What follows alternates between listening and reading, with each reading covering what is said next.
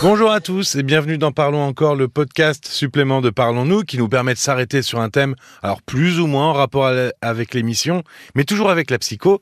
Je suis Paul Delair et pour répondre à mes questions qui sont, j'espère aussi les vôtres, Caroline Dublanche. Bonsoir Caroline. Bonsoir Paul. Le fils de Sylvie a 36 ans, il est séparé euh, de la mère de sa fille. La séparation est devenue problématique parce qu'il a une grande colère en lui hein, qui l'a poussé à être violent verbalement et, et Sylvie euh, souhaiterait protéger sa petite fille du mal-être de son père. Oui. Euh, on va on s'est déjà assez arrêté euh, sur euh, la position de Sylvie en tant que grand-parent oui, euh, pendant l'émission.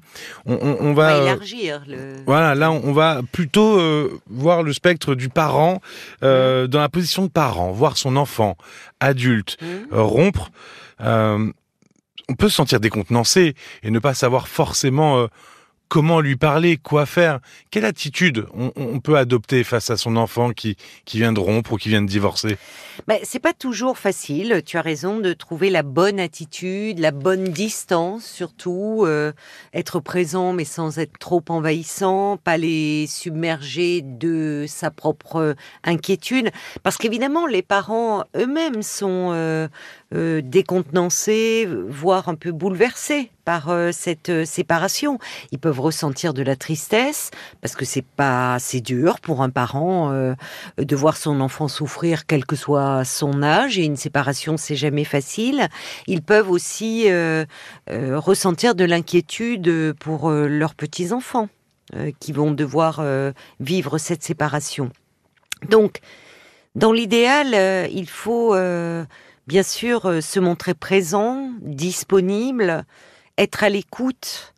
Euh, et, on peut même, ça peut passer par euh, des petites propositions d'aide très concrètes.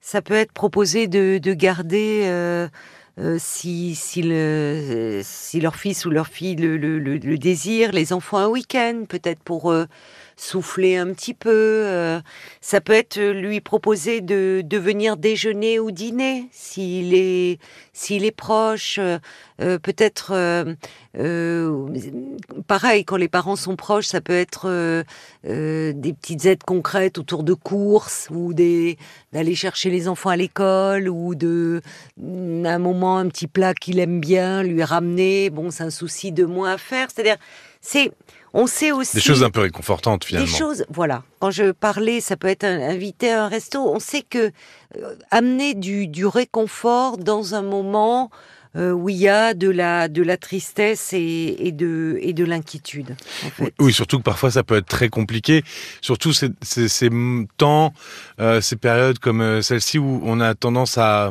où il y a beaucoup de gens qui rentrent chez leurs parents, finalement, qui retournent vivre chez leurs parents après ah un oui. divorce. Euh, ça, peut ça, être difficile encore à gérer. autre chose, oui, parce que là, il y a une cohabitation. Euh, qui est difficile, euh, tant pour l'enfant qui revient chez ses parents, euh, que pour les parents qui voient aussi leur habitude de vie bousculée et, et où euh, ça, ça pourrait faire l'objet d'un autre podcast. Hein, oui, où, euh, le, retour d'un part parent entière. le retour d'un enfant chez ses parents, oui. Je pense qu'on va plutôt rester dans un cadre où l'enfant, bien qu'éprouvé par la séparation, reste dans sa maison, dans son lieu de vie, avec ses enfants, et essaye de, de, de faire face à cela et de se reconstruire. Il faut, tu disais, ce que- qu'est-ce qu'il euh, qu'est-ce qu'il est conseillé de faire? Oui, et puis même qu'est-ce qu'on pourrait éviter de faire aussi. Hein? alors, éviter tout ce qui est de l'ordre du jugement. Ne, ne pas dénigrer l'ex, hein, la belle-fille ou le, ou le gendre. Euh, éviter les je te l'avais bien dit, euh, tu vois, tu t'es fait avoir, on t'avait pourtant mis en garde, quel ou il n'était pas fait pour toi. Dans ces moments où on est malheureux, quand on est en pleine séparation, on n'a pas envie de s'entendre dire qu'on a fait un mauvais choix. C'est pas le moment. Euh, euh, se- quand bien même euh, les parents euh, avaient des réticences sur euh, cette personne ou sur le couple qui formait, c'est pas le moment d'en parler. C'est pas le moment, ça rajoute de la peine à la peine. Euh, et c'est important aussi euh, pour les petits enfants de savoir que, alors que leurs parents bah, sont en crise, en conflit, que les grands-parents, eux, ils ne sont pas les ennemis de leur père ou de leur mère. Oui, il y a une stabilité finalement. Garder, oui, une certaine neutralité et surtout par rapport aux petits-enfants. Parce qu'évidemment, dans la relation à son enfant adulte, il n'est pas possible de rester neutre et c'est pas souhaitable. Mais ça ne veut pas dire jeter de l'huile sur le feu. Certains pensent euh, ils veulent bien faire. Ils pensent que pour aider à la séparation, il faut dénigrer, critiquer l'autre. Il faut un peu diaboliser l'autre, oui. Ça n'aide pas. Hein. Ça, ça n'aide pas parce que ça renvoie euh, la personne à se dire bah oui finalement euh, j'ai fait un très mauvais choix. Oui, ça remet vraiment tout en cause alors qu'il y a eu des bonnes années. mais oui, il y a eu des bonnes années et ça fait partie d'une histoire d'amour ça peut s'arrêter. On le sait tous. Alors, on voit à l'inverse, c'est plus rare, mais ça se voit, euh, des, parents euh, qui, mm, à ce moment-là, euh, vont donner raison à leur belle-fille ou à leur gendre, au détriment de l'enfant. C'est-à-dire vont un petit peu mystifier le gendre ou la belle-fille, le parer de toutes les vertus, pour un peu euh, mettre en avant les défauts de leur enfant. Oui, c'est un peu de ta euh, faute finalement. Voilà. Alors ça, ça, ça peut être, euh, ça, c'est évidemment très dur parce que à ce moment-là, l'enfant a besoin d'un soutien et indéfectible de ses parents. Mais soutenir son enfant dans, cette dans la séparation, encore une fois, ça ne veut pas dire accabler l'autre et le dénigrer. Alors, évidemment, euh, chaque situation est très particulière. Il peut y avoir euh, mm, euh, une douleur qui va être infligée au moment de la rupture par l'ex euh, qui, qui va faire euh, que les beaux-parents vont éprouver beaucoup de ressentiment. Oui, il peut y avoir finalement quelque chose de conflictuel. Quelque chose, oui, de vraiment euh, qui a été très, qui, qui a mis à mal très, très durement presque l'intégrité. Je parle pas de l'intégrité physique quand il y a de la violence conjugale. Hein, là, oui, oui, ça c'est autre chose évidemment. Mais même parfois des presque une entreprise de démolition. Mhm. Hein, de, euh, on, peut comprendre que les parents en éprouvent du ressentiment, de qu'on ait fait tant de mal à leur enfant, même s'il est adulte. En revanche, il faut éviter de le montrer aux petits enfants. Toujours. Les petits enfants, il faut les préserver et, ils sont déjà pris dans le conflit de leurs parents. Il ne faut pas en plus que les grands-parents soient perçus comme les ennemis de l'un ou l'autre des, des parents. Alors, alors, je voulais savoir un truc. Euh, parce qu'il y a quelque chose qui est pas facile à gérer, pour le coup, c'est l'attachement qu'on peut avoir pour euh, l'ex de sa fille ou de son fils. Mais tu as raison. Parce que euh, on, s'entend, il y en a qui s'entendent très bien, et il y en a beaucoup qui s'entendent très bien. Vrai. il n'y a pas de conflit direct, finalement, entre les beaux-parents et la belle-fille ou le beau-fils. tu as raison. Comment se positionner dans ces moments-là Si on les croise, parfois dans certaines villes, euh, on les croise en ville ou où on avait l'habitude de, Parfois, ils sont dans le même quartier, on peut déjeuner ensemble, boire un verre ensemble. Comment on se positionne maintenant face à Alex de son fils ou de sa bah, fille? Déjà, euh, la, cordialité doit demeurer. Enfin, ça serait euh, les si tu les croiser dans la rue et ne pas les saluer, ne pas dire un mot. Enfin, ça serait ça serait grossier. Oui. Ça serait grossier. Mais tu as raison, c'est-à-dire que il a pu se nouer des liens euh, affectueux.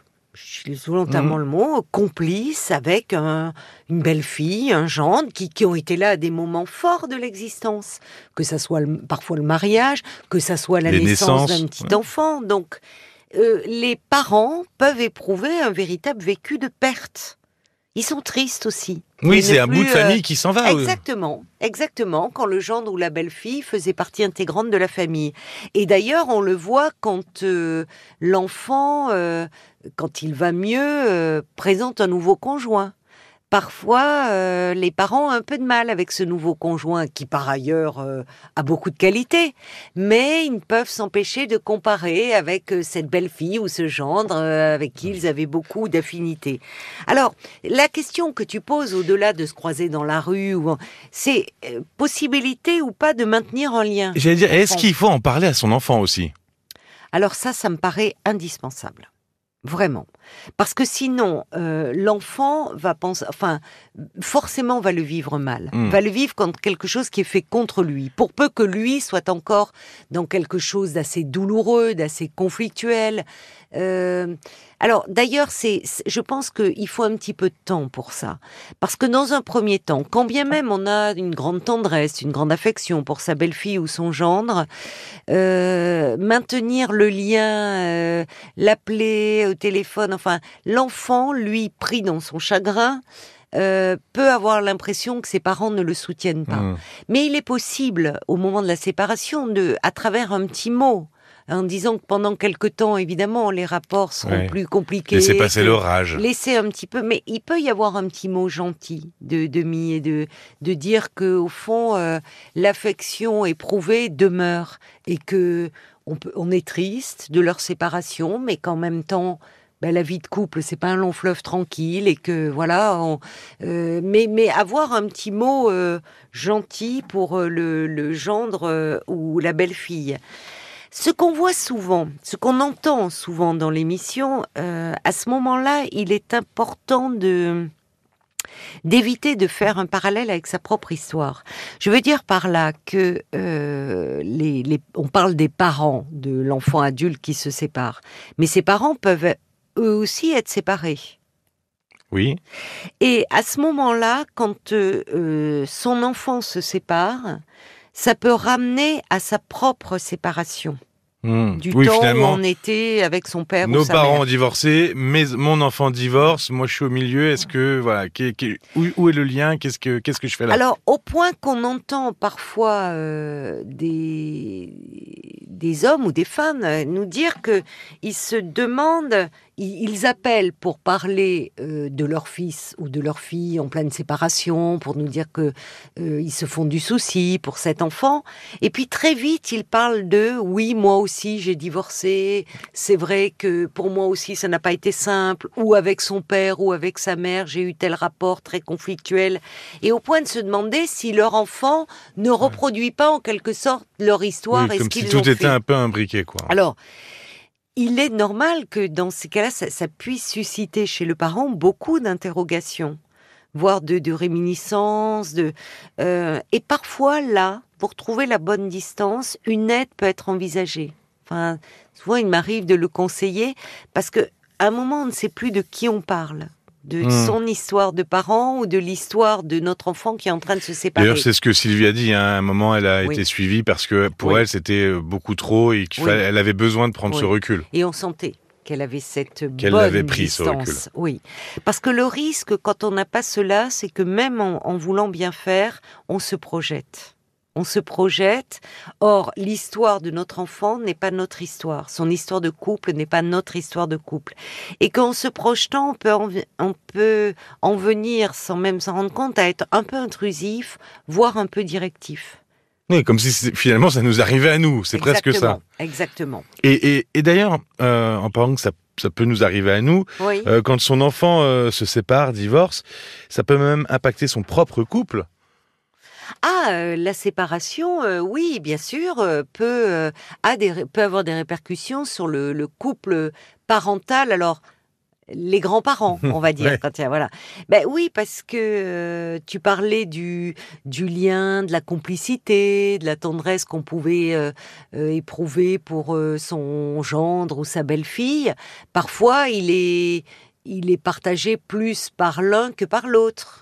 Donc, euh, parfois, dans le couple parental, il y en a un qui va se montrer plus dur, là où l'autre va être plus conciliant. Donc, Oui. ça peut entraîner des désaccords. Il y en parce a un qui pas peut la- dire, toi, t'étais pas sympa avec euh, avec le gendre et toi, t'étais pas sympa avec voilà. la belle-fille. Ça peut, C'est peut-être un peu de ta faute. voilà. Et puis, puis le lien aussi à l'enfant est différent selon qu'on est le père ou la mère. Oui, et la façon de gérer la rupture aussi. aussi, aussi. Peut-être qu'il y en a un qui peut, il y en a un qui peut dire ah il faut le bousculer un peu, l'autre qui dit ah non faut Et- pas, faut, faut oui, y aller mollo et ça peut aussi euh, créer des tensions. on voit parfois des, euh, des, des, des femmes qui ont un côté plus mère poule, là où le père va dire écoute, voilà, il faut aussi, euh, c'est son histoire, il faut le laisser aussi euh, bah, s'adapter à cette nouvelle situation et, et, et au fond se reconstruire. Oui, chacun n'a pas la même vision euh, du problème.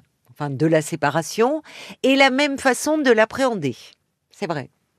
Mais ça peut aussi, euh, pour le couple, parfois dans les couples où il y a quelque chose de, où il y a euh, je- du dialogue, de quelque chose qui circule, en- de, de tendre entre eux, ça peut être aussi, euh, ils peuvent se rapprocher parce que finalement prendre conscience d'à quel point euh, c'est une chance aussi d'avoir, euh, malgré les, les, les- les problèmes de la vie, les difficultés, avoir su rester ensemble et former un couple harmonieux. Et continuer à garder euh, cette petite cellule, ce petit cocon Exactement, familial. ce petit cocon et notamment pour les petits enfants.